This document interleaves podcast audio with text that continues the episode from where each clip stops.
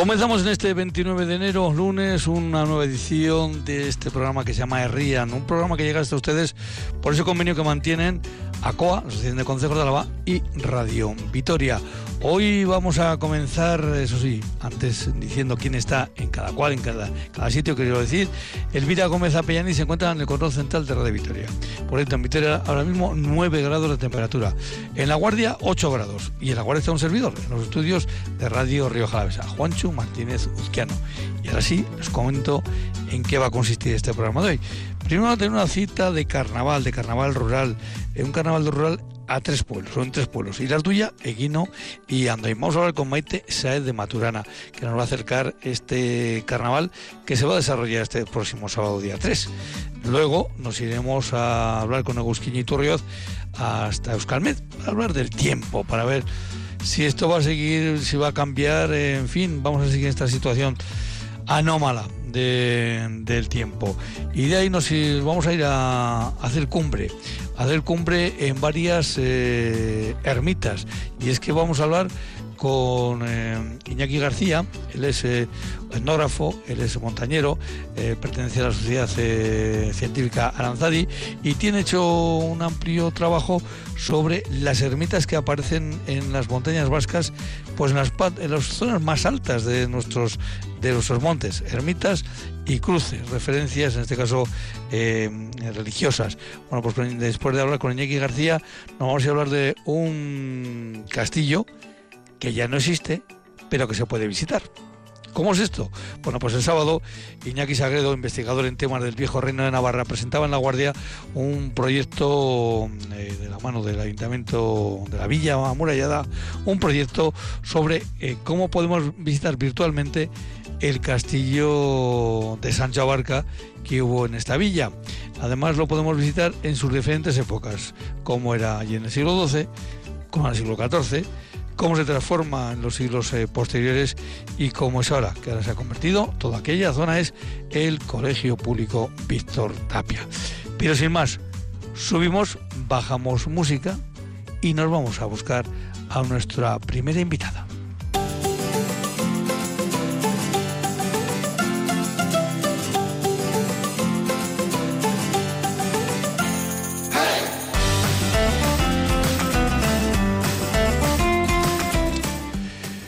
Vamos paso a paso. Primero saludarla a Maite Saez de Maturana. Maite, Arrachaldeón, buenas tardes. Arrachaldeón, buenas tardes. Ya sabes que hay que cumplir aquí dos eh, preguntas fijas. ¿Cuál es el segundo apellido de Maite? Saez de Maturana, Maza. Maza. me hace Maza. Maza.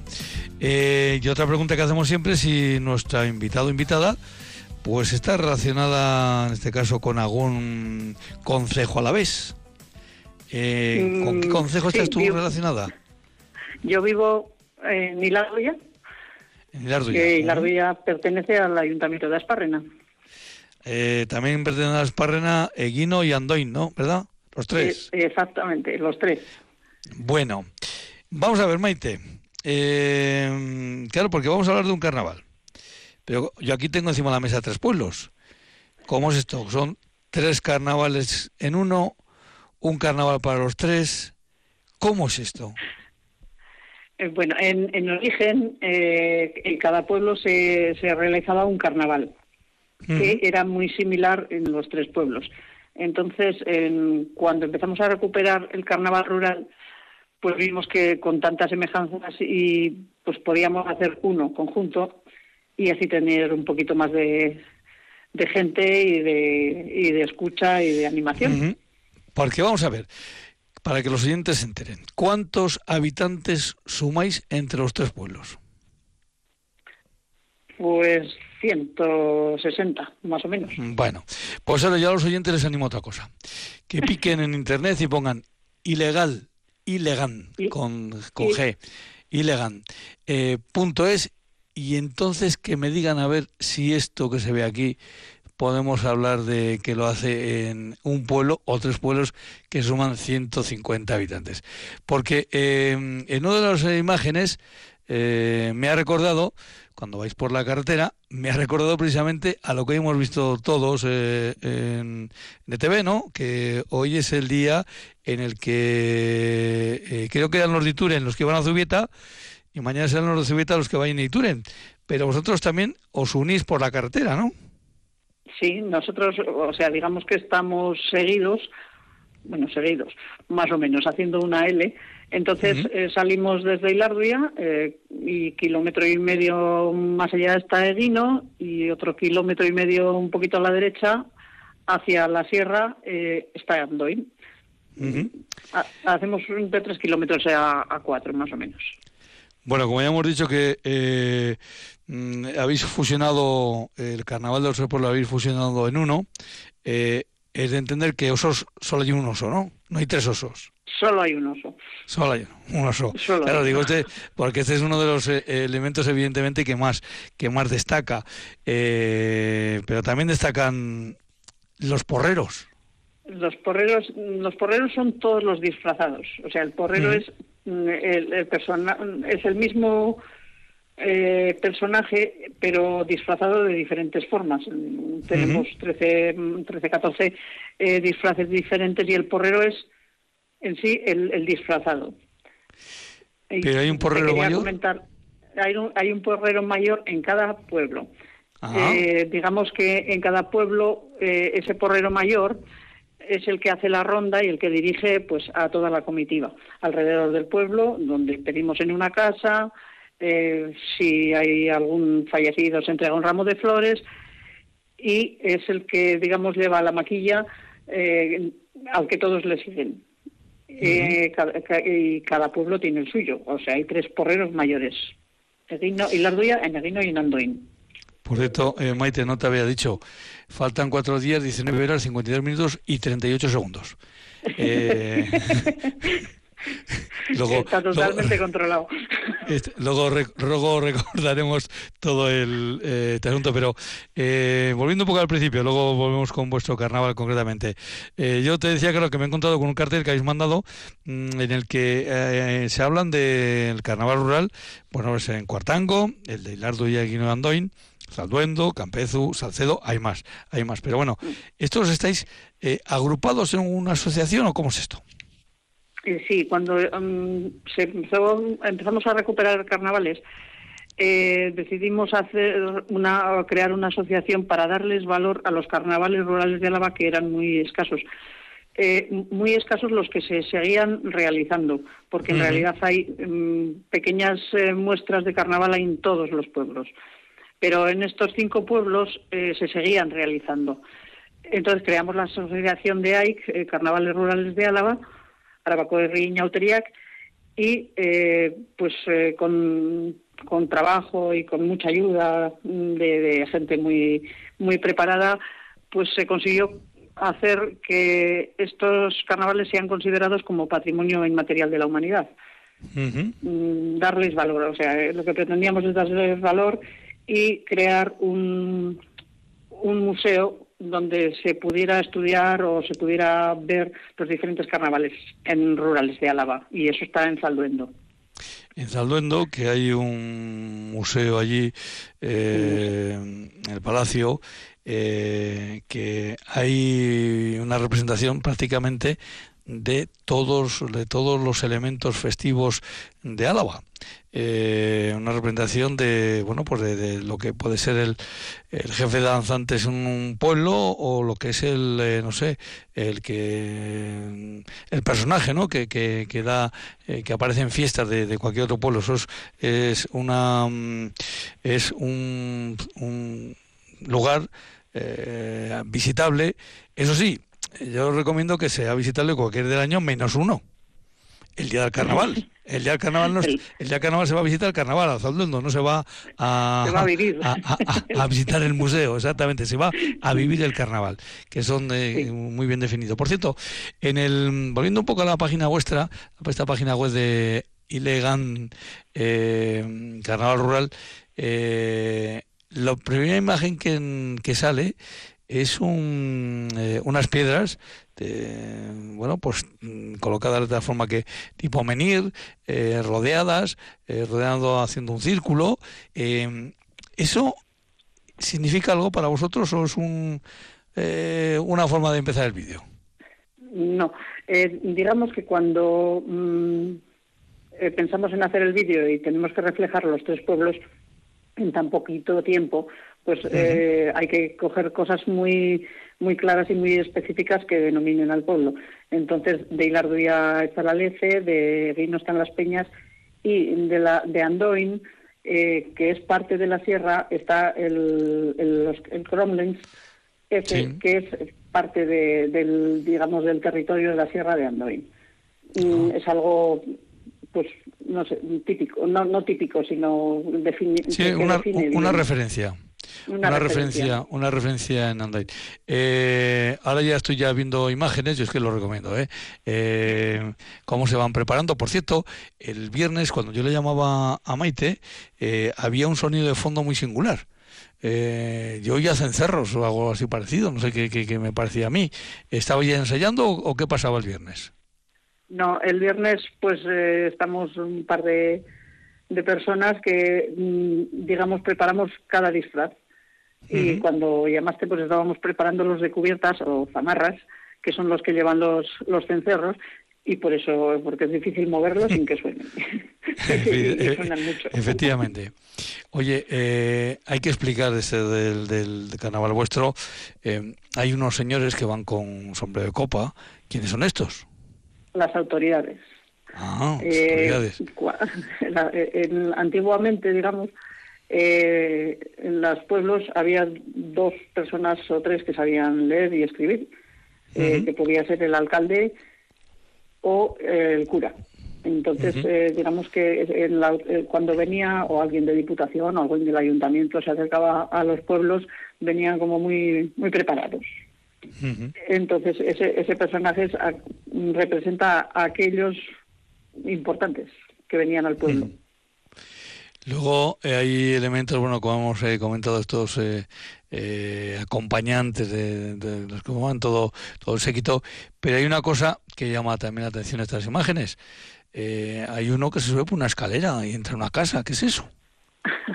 es a ver, esto, como todo hace referencia, digamos, a, lo que se hacía antes de la, de la guerra civil, en la que la escasez era mm, bastante importante, eh, pues los jóvenes de alguna manera tenían que sacar algo para hacer una merienda o una cena o una comida. Y entonces se robaba un queso. En casa del loguecero había que robar un queso. Y eso es lo que representamos, el subir la escalera al pajar y robar y se sigue se sigue robando el queso. Eso está muy bien. Luego, lo, seguimos haciendo. luego se sale con la con las matracas, eh, se, sale, se sale también con, con el oso y se va. Eh, claro, eh, lo que hemos comentado es un recorrido prácticamente de tres kilómetros eh, en el que se va bailando continuamente, con lo cual eh, no es una marcha precisamente eh, ligera. Aquí hay, hay, hay que estar entrenado, ¿eh? Bueno, de vez en cuando hacemos paradas. los, sobre todo porque los, los chistularis y los gaiteros necesitan un poquito de respiro. Sí, Tienen que Sí, eh, una vez, o sea, salimos del pueblo bailando y luego se va andando el, el, hombre de paja que encabeza la marcha. El hombre de paja, eso es. Eso es. Y, por ejemplo, cuando se pasa por los cementerios, eh, pasamos en silencio y descansamos un poquito. Y este año, mm, que también lo hemos hecho en otros años, eh, en el cementerio de Hilardia, que está un poquito elevado, ahí está la chalaparta y suele, suelen tocar un ratito y ya seguimos hasta la muga entre Hilarduya y Eguino, que es donde los porreros mayores, el porrero mayor de Hilarduya entrega la maquilla al porrero mayor de Eguino. Y esto mismo lo repetimos cuando salimos de Eguino y llegamos a la muga de Eguino con, con Andoín. O sea, eh, ahí paramos. A, partir de qué edad más o menos eh, la chavalería de estos tres pueblos eh, se pueden vestir ya de porreros? hemos rebajado la edad a partir de los 13 años eh, pueden disfrazarse ya. Mm. Hasta pues ahora, hasta hace dos años lo teníamos en, en 16, pero pues, los niños ya no son tan niños, o no sé, antes éramos más niños. O...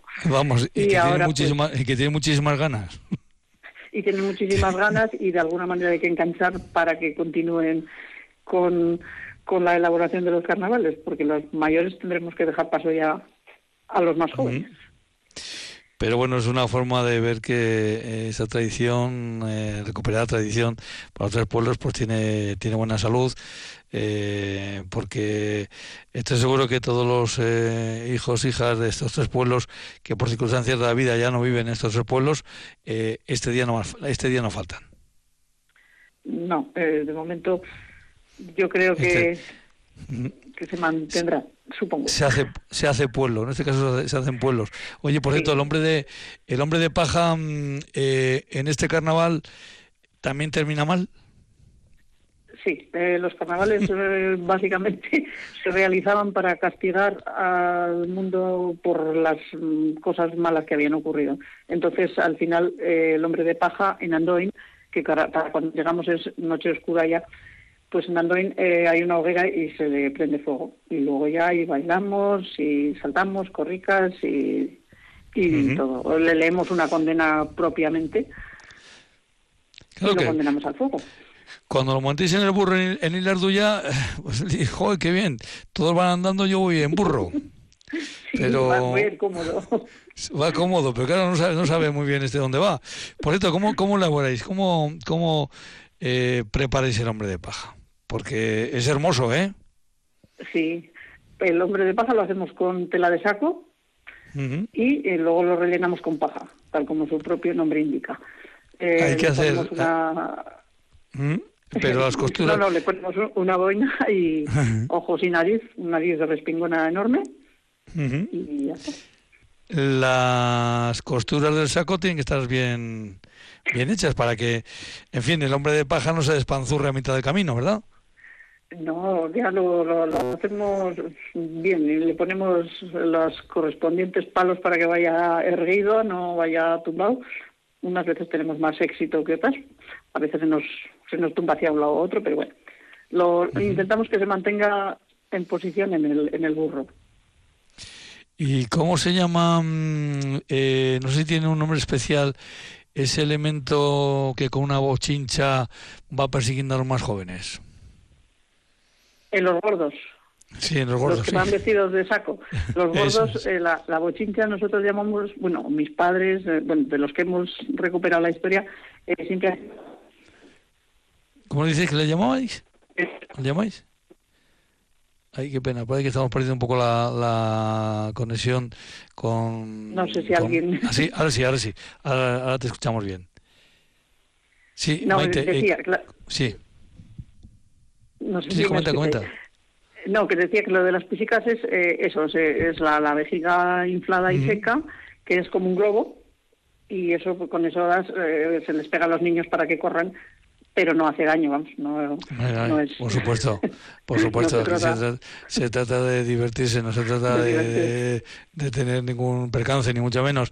Y en este caso, eh, claro, entiendo que eh, ahora el hombre de, paja se lleva en burro, pero probablemente antes eh, lo llevarían con bueyes. Bueno, a ver, de Larguia a Eguino lo llevamos en burro. En Eguino ya lo trasladamos a un carro de los antiguos también de ruedas de con ruedas de goma, pero de los que se usaban en la trilla hace 60 años. De, rueda alta. de rueda alta. Eh, con sus eh, palos y todo. Y ahí lo colocamos en Eguino y los bueyes, digamos, son dos chicos. Digo dos chicos porque si hubiera gente, no, no es que sea discriminatorio, ¿eh? simplemente porque hace falta que sean grandes porque para ir a hay que subir. O sea, Andoín está cuesta arriba. Entonces, bueno, ahí va ellos tirando y los demás empujando. Y ahí es donde se, se cambia el, hombre de paja al, al, carro y de ahí sube Andoin, hasta Andoin. Bueno, el, el, hombre de paja va feliz, del burro al carro, y dice, cada vez, esto cada vez va mejor. Claro, luego cuando llegan a Andoain, en fin, ya es otra, es otra historia. Pero em, supongo que eh, la marcha será de todo menos silenciosa, ¿no? No, no, no, ruido, mucho ruido. Las matracas, eh, las pusicas, todo hace ruido. Y los ceniceros que molestan, los ceniceros son los que van de negro, eh, que normalmente son, suelen ser los más jóvenes porque necesitan más energía y son los que molestan al público con la ceniza, tirando ceniza a los pies y así que eso era como un, símbolo de purificación. Hay una... Eh, de todo eso que yo estoy contando, insisto, en esa página web hay una, un montón de fotografías que van, eh, bueno, pues contando todo esto. Por cierto, una cosa que tiene buena los porreros es que, eh, como se va disfrazado, eh, aquí no, aquí lo mismo puede ser chicas, chicos, sin, sin eh, ningún tema de, No, es que esto antiguamente lo hacían chicos, no, es que esto antiguamente lo hacían... Eh, aquí va de todos los géneros, ¿verdad? Aquí no hay no hay problema. El que quiere elige, cada uno elige el, traje que, que desea llevar cada año no hay que llevar, si es, estás varios años, no hace falta que sea, vaya disfrazado siempre del mismo. La única transgresión que sí había en el carnaval antiguo era en la pareja de novios, que el chico era, o sea, el que hacía de novio era chica Eso es. y la, la novia era un chico. Ahora, pues ahí, ahí andamos. Eh, unas veces eh, podemos hacer la pareja transgresora y otras veces, pues, hacemos la pareja normal. Pues eh, según según vienen los disfraces y según vienen los, eh, los, años. Eh, Maite, ¿y tú de qué vas disfrazada? Yo este año voy a ir de novia, porque no no aparecía novia por ningún lado. me ha tocado. Bueno, pues este año, este, año, este año vas de novia, vas de, de, tema destacado. Eso está, está muy bien, ¿no? Sí, voy a ir despacito, sin prisa, sin, sin correr. Bien, sí. Bueno, pues haremos una pareja graciosa, yo creo. Eso también, eh, eso es lo importante. Eh, porque seguro que eh, cuando empezáis, o sea, cuando marcáis la fecha en que va a ser el, carnaval, em, ¿desde cuándo empecéis a mirar el tiempo? ¿De, mm. qué tiempo puede hacer? Pues no lo miramos realmente porque eh, es casi imposible predecirlo con 15 días antes. Entonces, Mm, hoy en día es más fácil. Hoy hay unas mm. previsiones a, más largo plazo, pero aun con todo, nunca nos ha importado demasiado porque el carnaval lo realizamos de igual manera. Si, mm, lo, lo peor es que llueva, pero con nieve lo hemos hecho bastantes años. Es magnífico porque corres, saltas y no, no pasas frío. O sea, es, es, muy interesante. Y los últimos años lo vamos haciendo con sol primavera. Pues tiene menos gracia cuando, cuando hace tanto sol. Pero bueno. Aunque es cierto que las primeras imágenes eh, que vemos aquí en el vídeo aparece, entiendo que es un chico por la altura que tiene, por la corpulencia que tiene, eh, que con los brazos y las piernas eh, bien frescas, ¿eh? No hay ah, alguno que, que no que no tiene miedo, ¿eh? Él es así. nunca tiene ni frío ni, ni problema, siempre, siempre va manga corta. Bueno, pues ese eh, es un ya conocido por los de los pueblos eh, los que estamos citando. Eh, Maite, a lo largo del año hacéis más actividades entre los tres pueblos. Siempre participamos pues las en fiestas unos con otros. Organizar algo así en conjunto no pero que participamos eh, en unas eh, fiestas, eh, el olechero que lo organiza Eguino, eh, también pues estamos, somos los, los tres pueblos siempre hemos estado unidos para cualquier cosa, ya desde antes, pues no, no ahora solamente. Eso, eso es importante. Eh, la, unión, que también el carnaval sigue, sirve para hacer pueblos, en este caso para hacer pueblos. Eh, para que Larduya, Guino y Andoin eh, sigan manteniendo su, su carnaval, su forma de, de, entender la fiesta de forma colectiva y eso sí, pues el hombre de paja pues este año volverá a pasar lo que le pasa todos los años, pero ¿qué se va a hacer? Él vuelve, pues, pues qué culpa tiene los demás. Si todos los años vuelve y todos los años le pasa lo mismo, pues él tendrá que, que, reflexionar eh, con el hombre de paja, ¿verdad? Al que se le va a culpar de, de, todo lo malo que haya pasado durante el año en esas tres localidades. En fin, carnaval, este próximo eh, sábado y creo que es a partir de las 4 de la tarde. A partir de las 4 de la tarde, antes mm, todos los que nos disfrazamos hemos comido dignamente unas buenas alubias con arroz con leche para que sea energético. Para, hacer cuerpo, sí, Para hacer cuerpo. y a, las 4 de la tarde ya salimos, eh, ya todos disfrazados, en orden, bailando y con mucha mucho ruido y algarabía. Claro, lo que pasa es que se suele decir que con el saco vacío perdón, no se puede trabajar, o en este caso no se puede andar, pero con el saco lleno tampoco uno se puede doblar mucho, ¿eh? Mm, bueno, pero luego, luego reponemos fuerzas en el guino con torrijas ¿eh? y chocolate. Bueno, vale. Y, al, finalizar cenamos.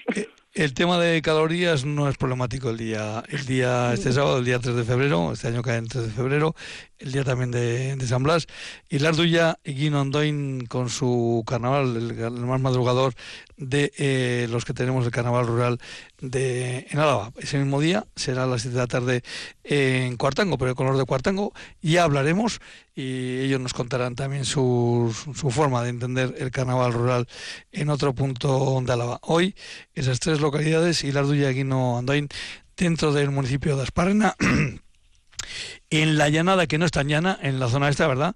Eh, pues eh, ya están las estribaciones, digamos, de, la llanada. Eh, bueno, pues van a celebrar este recuperado carnaval.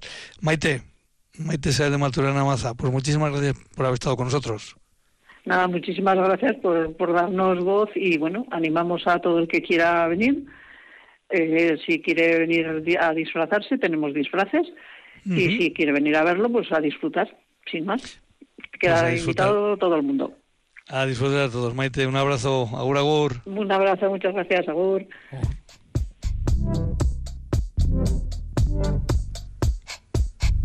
Eguraldia, orain eta hemen.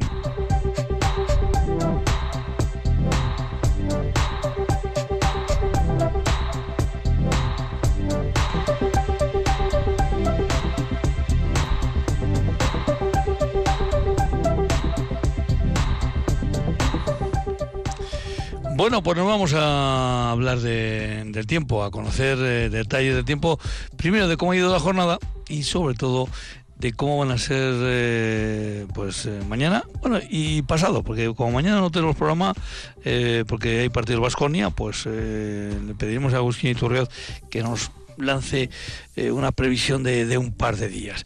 Agustín, Arrachaldeón, buenas tardes. Arrachaldeón. Bueno, parece que seguimos metidos en esta situación extraña, ¿no? De, despedir el mes de enero con, con temperaturas, mm, eh, aunque por la mañana en algunos sitios fresquita, eh, pero luego, pues eh, casi casi, no sé si primaveral o otoñal, como decía la pasada semana tu, tu compañero en ECO. ¿Cómo ha sido la jornada hoy por las tierras alavesas? Pues sí, ha sido similar al de estos últimos días. Hoy también hemos tenido niebla en Rioja Alavesa, niebla bastante persistente que ha durado casi, bueno, casi todo el día. Las temperaturas hacia el mediodía eran de 7, 8 grados, por tanto en esa zona pues no ha subido mucho la temperatura debido, debido a la niebla. En el resto hemos tenido ambiente claro, aunque bastantes nubes eh, medias y altas. Donde más ha, sido, ha subido la temperatura ha sido en el norte de Álava, en Gardea, hasta los 17 grados y las temperaturas más bajas las hemos tenido en Capilduy y Turrieta, 7, 8 grados.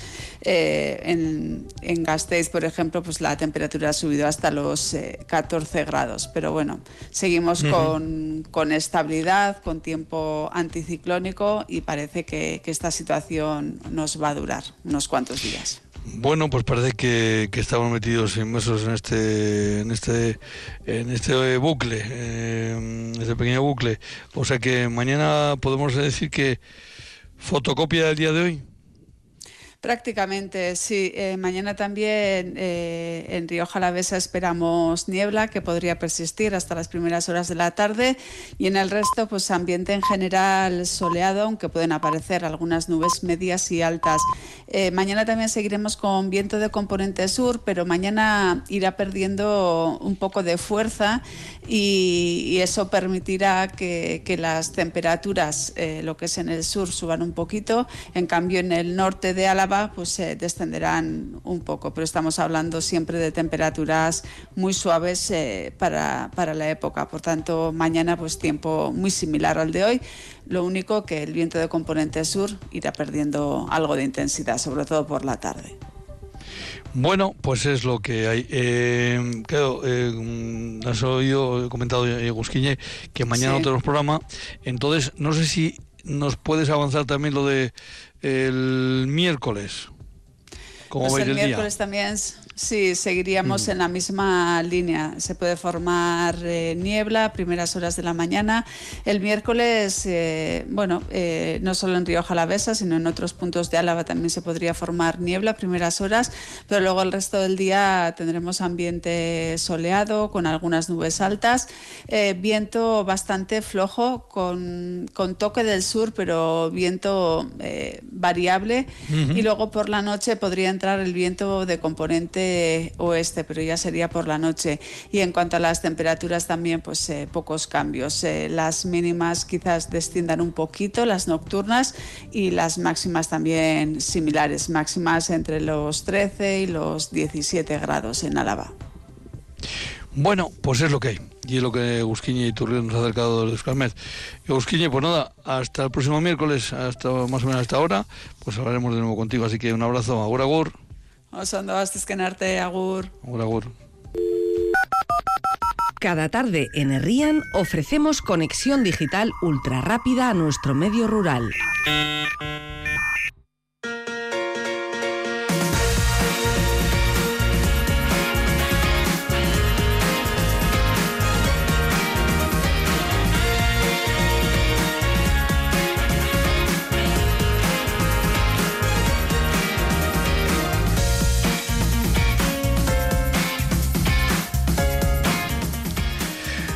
Bueno, pues eh, ya os hemos comentado que vamos a hablar de montes, eh, pero con nombre propio.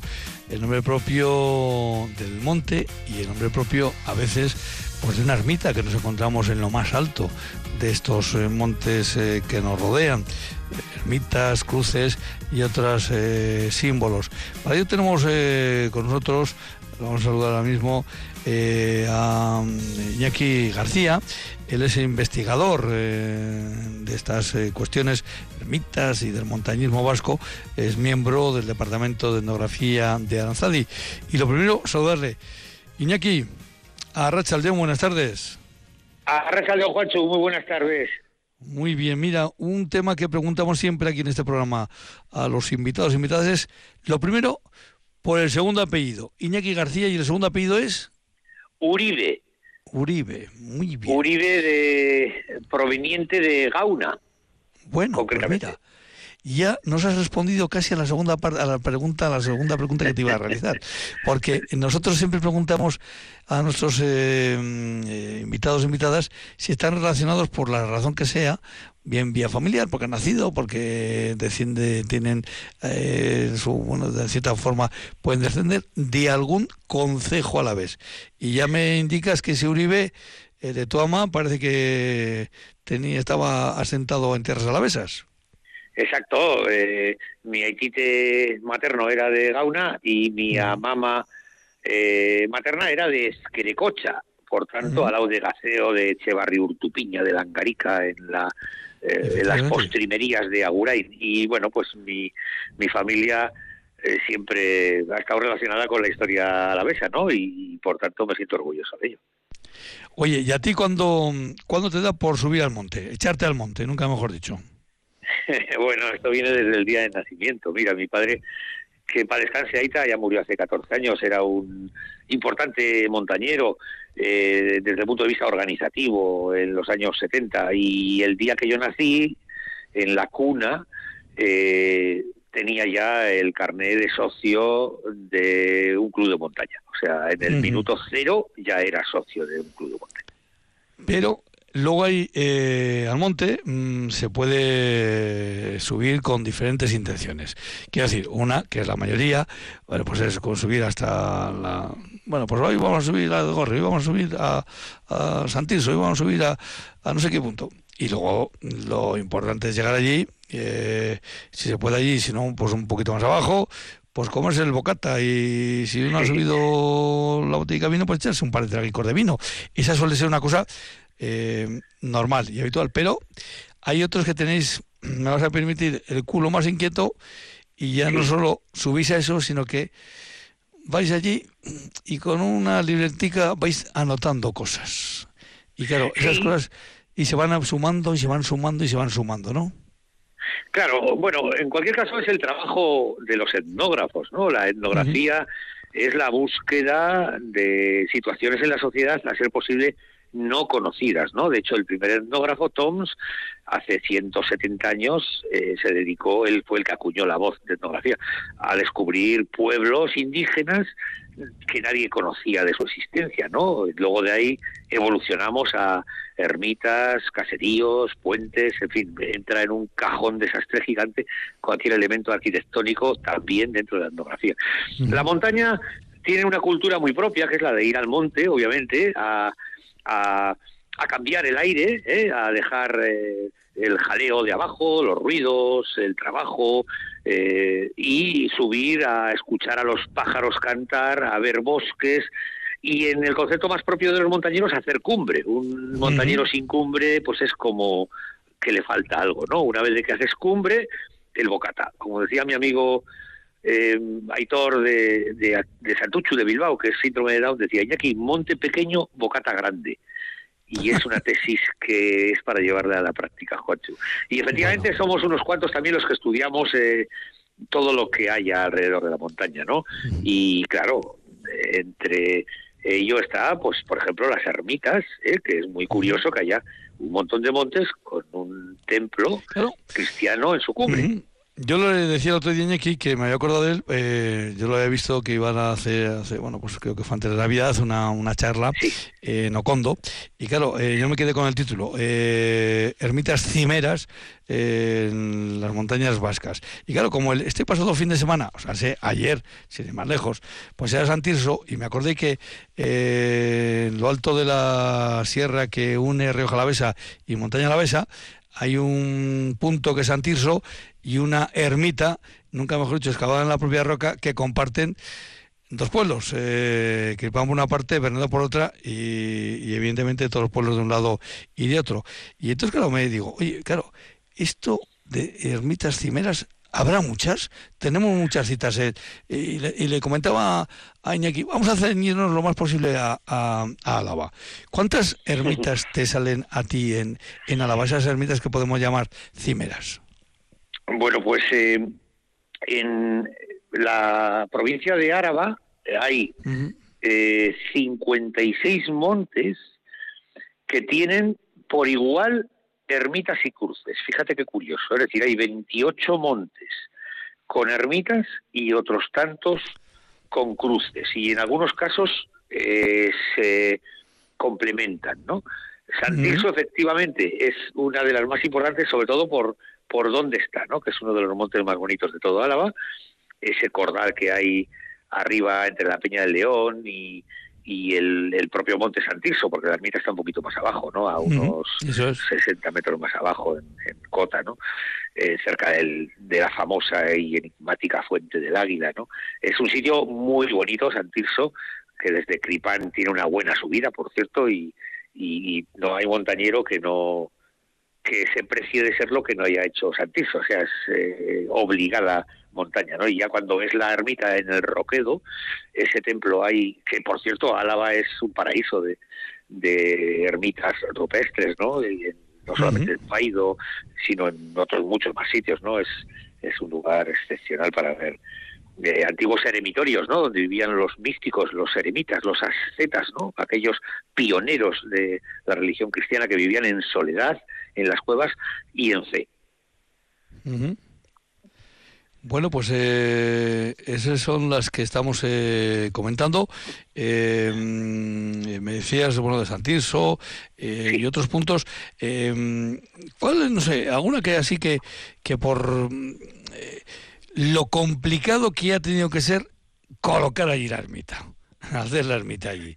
no sé, ¿cuál, ¿cuál te llamaría a ti? Una, alguna de las que te llaman más la atención. Bueno, yo creo que todas las las ermitas que están en cumbres pues son de una más complicada construcción de que si están en el fondo de los valles, ¿no? Pues normalmente las ermitas las ubicamos en caminos, ¿no?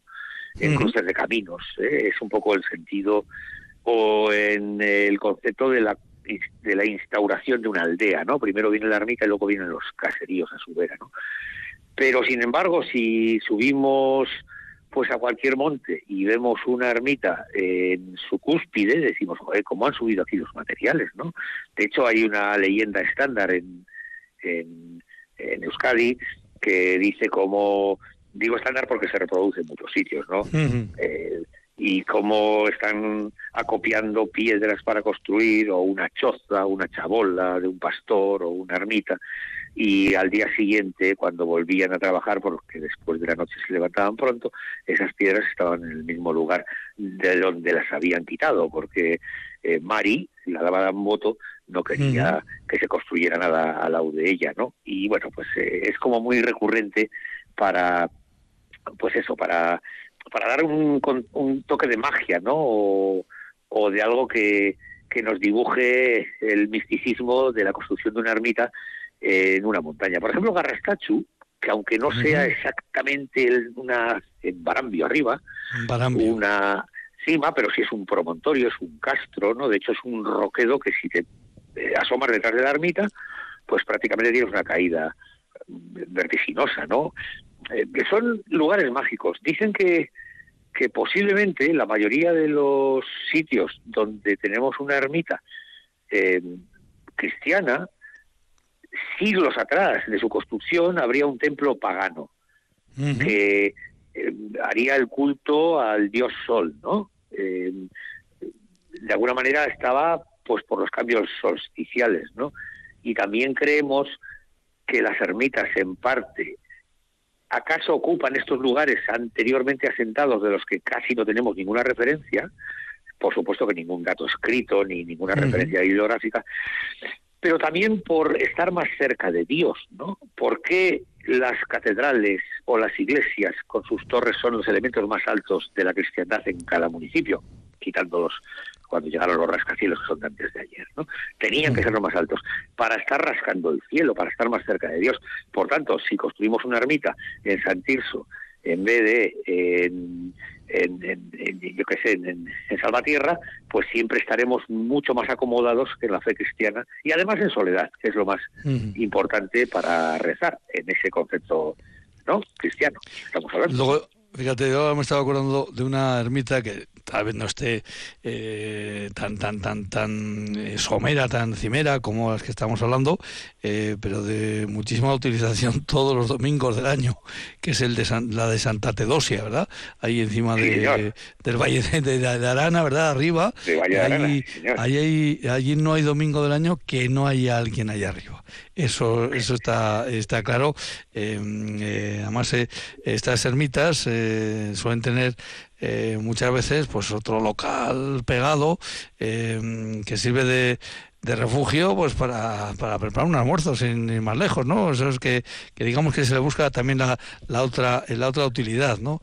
Y antes, fíjate, cuando estábamos hablando, eh, evidentemente, cuando hablas de cruces, pues a todos, el que más y el que menos, se nos ha venido a la mente la cruz montañera más importante que tenemos en Euskadi, eh, que es la, la, de Gorbea, ¿no? Que, que no solo eh, está allá arriba, sino que une dos territorios. yo antes de una ermita que unía dos comarcas a la vez, pero es que hay algunos de estos elementos que unen incluso territorios o provincias ¿no? Sí, sí, sí, claro, la Cruz de Gorbea, eh, perdona que te corrija Juancho, es la más importante del mundo. En la cristiandad jamás se ha construido una cruz en su origen, está tercera que tenemos actualmente, las dos anteriores se cayeron, es eh, una réplica, yo le llamo como la prima pequeña de la Torre Eiffel, porque es una obra tiene, tiene, en su curvatura. no es una copia, cuando se les cae de 1901 y 1903 las dos primeras cruces que midieron 33 metros, esta tiene 17, 80, no llega por un poquito a 18 metros, pues lo que se fijaron fue en los grados de curvatura de la Torre Eiffel, que es casi contemporánea al origen de la cruz, no se llevan nueve años o diez años una de otra, ¿no? De la primera, sí, claro. Entonces, copiaron esa curvatura, que es la que en grados, en parte, tiene la cruz de Gorbea, y es la que asienta, bueno, le quitaron 14 metros también, se ha dicho, y no se cayó. Pero sí, no, no ha habido nunca en la historia una cruz de hierro eh, en un monte sin acceso rodado eh, en el origen cuando se construyó que, que tuviera semejante envergadura. Es una obra maestra, magistral, en el momento eh, del jubileo de 1901 a nivel mundial, sobre todo en España y en Italia, que es cuando se recomienda construir cruces en lo alto de las más significadas montañas para conmemorar la solemne memoria de fe. Es el cambio del siglo XIX eh, al siglo XX, en el año cero. El año cero no existe en el calendario cristiano, siempre se empieza por el uno, por tanto, es el año 1901 cuando hay que inaugurar esas cruces. En Euskadi se construyen muchas de ellas, y la tercera en concreto, porque no es la primera, primera fue la de Legate, eh, en Navarra, en Lecaroz, eh, pero no de estas características, pero sí, la más importante, el 12 de noviembre de 1901 se inaugura precipitadamente, porque no se había acabado la obra, esta cruz que solo duró un mes, como se ha dicho, al de un mes se vino abajo. Iñaki García Uribe, como hemos dicho, montañero, montañero e investigado etnógrafo y perteneciente a la Sociedad Científica Aranzadi. Iñaki, seguro que a lo largo del año volvemos a charlar contigo con algunas otras referencias de, del monte. Que, como hemos dicho, tú desde, desde la cuna ya te eh, lanzaste a, te fuiste a, al monte, te echaste al monte. Iñaki, un abrazo, muchísimas gracias. Agur, agur. Cuando queráis, Juancho, agur, agur. Agur.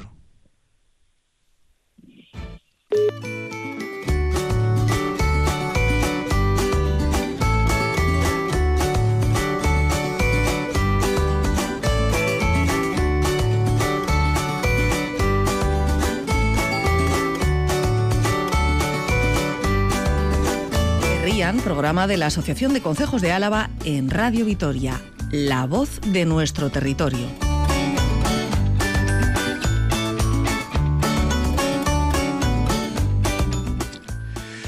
Bueno, pues este sábado se presentaba en La Guardia eh, una, la posibilidad de hacer una visita virtual a un castillo que ya no existe, que es el de Sancha Barca en La Guardia.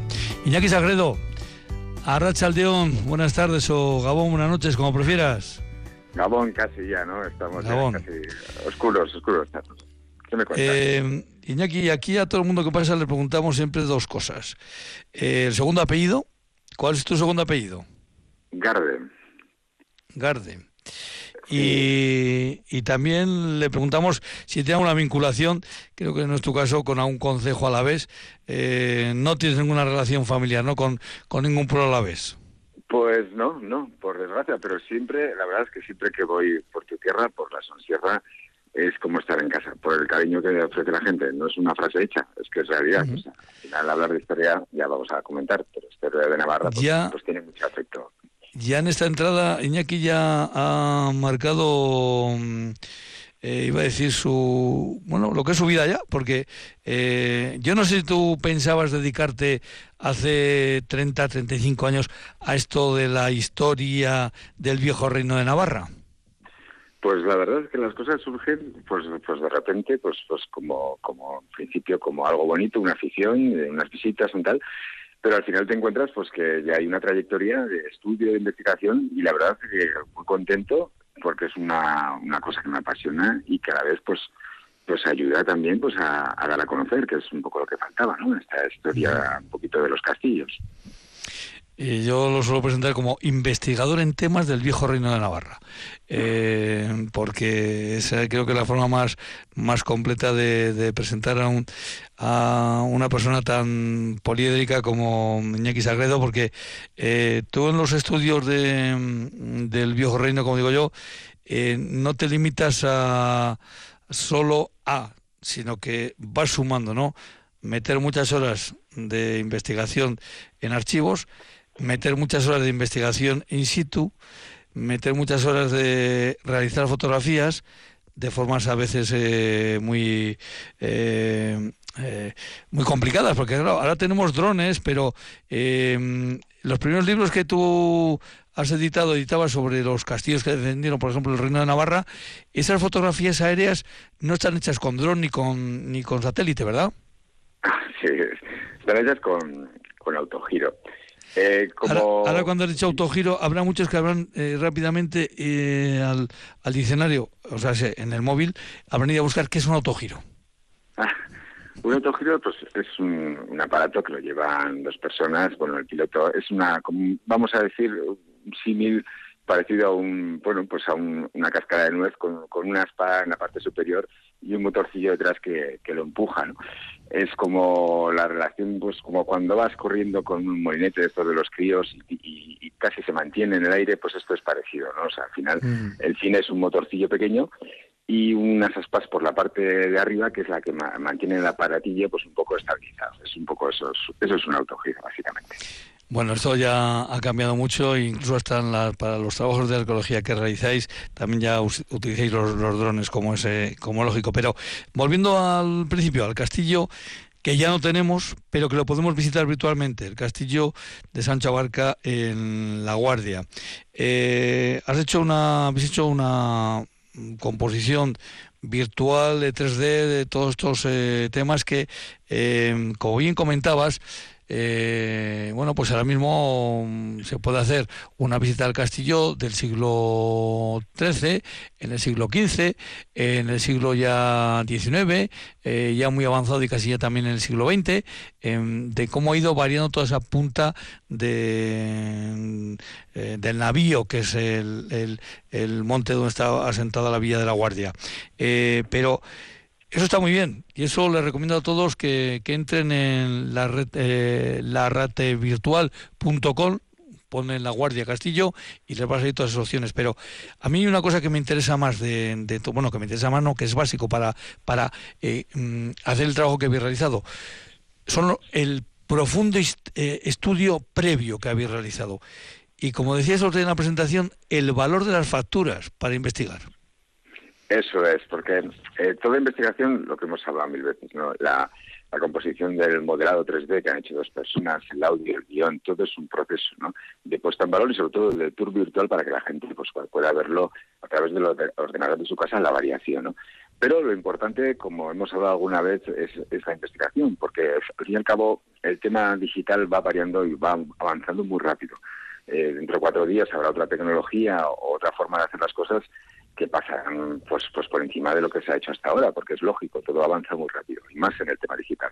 Pero la investigación es fundamental, el coger el, la documentación, el ir analizando los maestros de obras, cómo han ido trabajando en el castillo, cómo un castillo evoluciona del siglo XI al XIII, porque se realizan unas mejoras, porque aparece también en la documentación, y luego también esos datos entre líneas que son muy bonitos, de nombres de alcaides, de nombres de guardias que estuvieron ahí defendiendo el castillo, o incluso detalles, ¿no? características del castillo en sí como elementos, como el aljibe, el palacio donde vivía el alcaide, o, la torre del principal del castillo, la torre del homenaje, que era, que era grande, era enorme.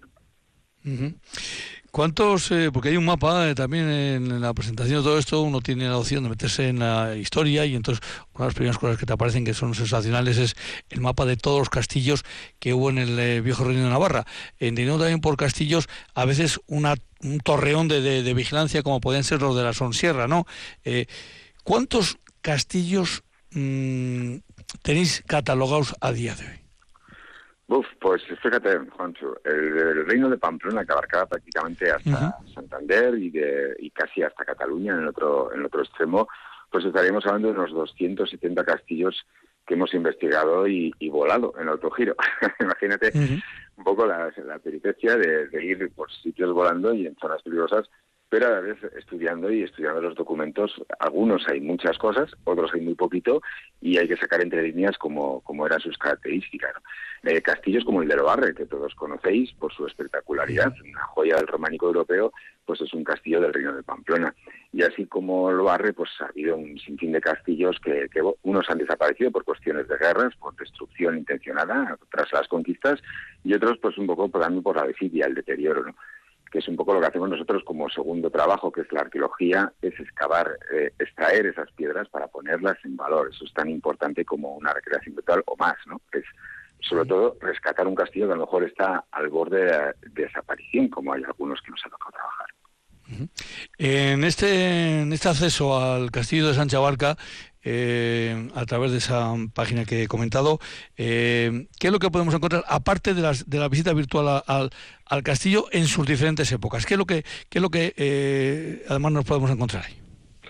Pues lo principal, sobre todo, bueno, aparte de la variación de lo que son el castillo desde dos perspectivas diferentes, eh, sobre todo, eh, anotamos eh, puntos de audio de voz, explicación en castellano, en euskera, pues bueno, como, como era una variación de un castillo, el por qué se produjo, los elementos por qué han ido variando, por qué cambió una arquera de madera a piedra, por qué la puerta estaba situada en un punto o el foso, el foso estaba en otro punto. O sea, al final se está haciendo, intentando hacer una explicación de una visita guiada, pero a través del ordenador, ¿no? Esa es un poco la función principal. Y la idea general de la Guardia es que, a través de un trabajo virtual general pues se pueda acceder a todos los puntos de la villa medieval, incluso la villa en su, en su conjunto, que sería muy bonito el día de mañana plantear, recrear todo para que se pueda realmente hacer un, paseo medieval ¿no? en pleno siglo XXI. ¿Y el listado de alcaides es eh, posible o lo estáis eh, todavía cerrando? Sí, está, está prácticamente completo. Siempre hay alguna sorpresa porque hay veces que, aparece algún nombre que no teníamos catalogado, pero es curioso como tenemos todos desde el año 1164 con García de Baztán, en tiempos de lo que prácticamente se fundó la villa, con el fuero de 1164, y hasta el final, hasta la, la, fase final navarra y luego la posterior ocupación castellana que tuvo también sus alcaides, ¿no? un par de alcaides que tenemos documentados pero sobre todo en la documentación navarra nos constan los, los apellidos pues pues tan variantes, pero bueno, tan medranos, peletas, en fin, los apellidos nos salen de toda la merindad de Estella, que es muy bonito localizarlos. Y en este caso creo que también te habéis encontrado por ahí un maestro de obras de confianza de, de bueno, pues de, la, de los reyes, que era de la Guardia. Sí, efectivamente, Martín de la Guardia. Y pues eso, eran gente, maestro de obras del rey, que era una, bueno, un trabajo que era lo no va más de, de lo que era el técnico dentro. Sabía carpintería, sabía masonería o piedra, y era el que dirigía las obras y calculaba los presupuestos y los costes, ¿no? O sea, perdón, los presupuestos y los proyectos los realizaba también. Entonces era una persona muy completa, como los maestros de obras del rey, y por eso eran personas muy especiales, muy muy dignas porque encima pues recibían compensaciones directas del rey, ¿no? Por mano real eh, cuando se jubilaban o cuando dejaban el puesto, ¿no? Eran personas muy ilustres, ¿no? De hecho, algunos incluso obtuvieron pues buenas ganancias por, por su trabajo y viajaron a París para conocer técnicas de trabajo como fue maestros que fueron luego a Olite a construir el Palacio de Olite en tiempos de Carlos III. O sea, hay un listado de maestros del rey y uno de ellos es de la Guardia, claro está. Bueno, pues eh, como comprenden los oyentes, eh, un servidor de este asunto pues se tiraría horas hablando eh, con, con Iñaki, pero el tiempo de la radio es el que tenemos, pero lo que sí me quedo es con esto que nos has comentado Iñaki, que esto es la primera entrega de, de hacer una visión general de toda la villa y sobre todo parece que lo de excavar en la mm, zona eh, más eh, hacia afuera de todo donde estuvo el castillo, la batería, pues tal vez pueda ser fácil un día y podamos encontrar ese mm, pasadizo que decía, que citaba Pío Baroja, por el que se podía entrar y salir del pueblo cuando estaba eh, la villa rodeada. Seguro que, anda por allí y seguro que algún día se le puede meter mano. Iñaki, Iñaki Sagredo, pues muchísimas gracias por estar un día más con nosotros. pues, pues nada, a vosotros, como siempre, Juancho. Agur, agur. Agur.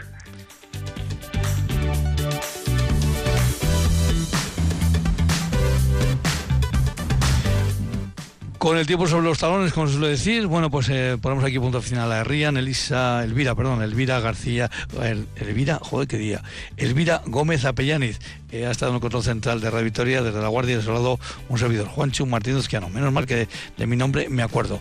Rían, que llega hasta ustedes por ese convenio que mantienen Radio Victoria y ACOA, la Asociación de Consejos de Álava. Mañana no estaremos porque hay partido baloncesto Valle de Múnich Vasconia, pero el miércoles a las 8 en punto de la tarde estaremos aquí en Herrían. Hasta entonces, agur agur.